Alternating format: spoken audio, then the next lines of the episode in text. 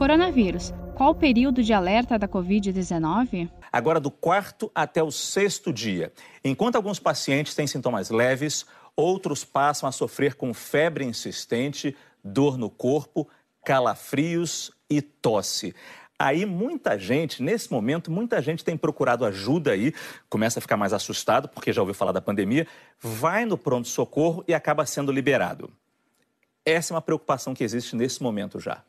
Não, isso. Nesse momento é importante, é, assim, a, a você ter isso não necessariamente você precisa ir no pronto-socorro agora, porque isso faz parte da doença. Então, lá pelo sexto, sétimo, eu te diria que a, a tosse é, ela, ela, ela, é importante nessa fase, a dor no corpo também, o paciente reclama bastante, etc. Mas você fala, bom, você viu que não tem nenhuma queixa respiratória nesse momento ainda, uhum. que é o que para nós é o, é o sinal mais importante.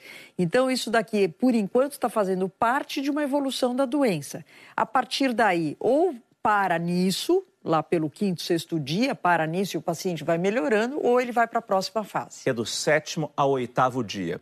Alguns infectados já se sentem bem, mas os doentes com sintomas mais severos tendem a piorar muito. É o momento mais crítico que vai definir o rumo e a gravidade da doença. E aí, para a gente, é super importante que a gente esteja aqui no nosso estúdio com a doutora Elnara, porque foi ela que percebeu um problema que acontece exatamente nessa fase, a partir do sexto, sétimo e que pode chegar até o décimo primeiro dia. A gente pode estar respirando bem, mas na verdade esse oxigênio não está entrando no nosso corpo. Isso mesmo. Uh, o pulmão ainda não está inflamado como nas outras SARS, MERS anteriores. E, e nessa doença você tem menos inflamação.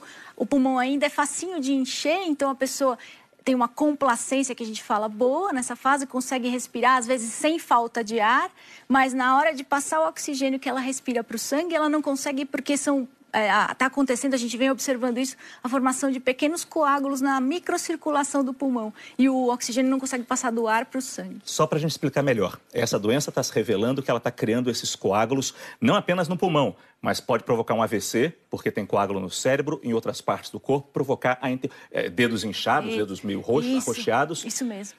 Por que, que a doença está provocando isso? A gente já sabe? Qual é a explicação? Então, é, ainda todos esses dados são preliminares, a gente está no meio da guerra tentando fazer ciência da melhor forma possível, são observações clínicas e o que, as evidências que a gente tem, e o mundo está aos pouquinhos também chegando a essas conclusões, é que você tem uma desepitelização completa nos casos mais graves, isso vai acontecer em 5 a 10% dos pacientes somente, não em todos, não, 85% ficam bem.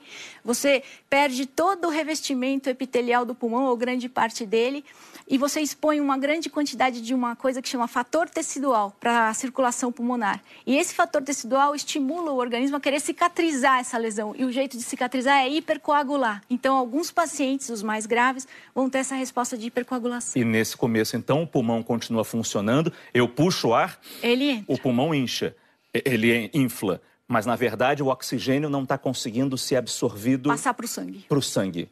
Porque a, os bronquíolos... Os que... capilares, os, os vasinhos em volta do saquinho de ar, que são os capilares pulmonares, estão obstruídos por coágulos. E como é que eu descubro isso?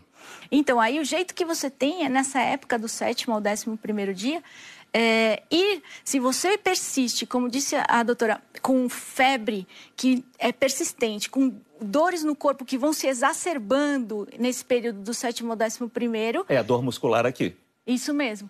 É, muitas vezes você pode ter um aumento da frequência respiratória, mas a gente tem que ficar de olho, porque às vezes só de olhar para você e falar que vai medir sua frequência, você inadvertidamente aumenta. Então tem que ser uma coisa, alguém olhar sem, sem te alertar que vai fazer essa medida.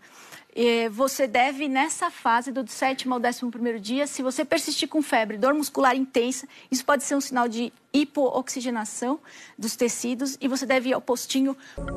Saiba mais em g1.com.br barra coronavírus.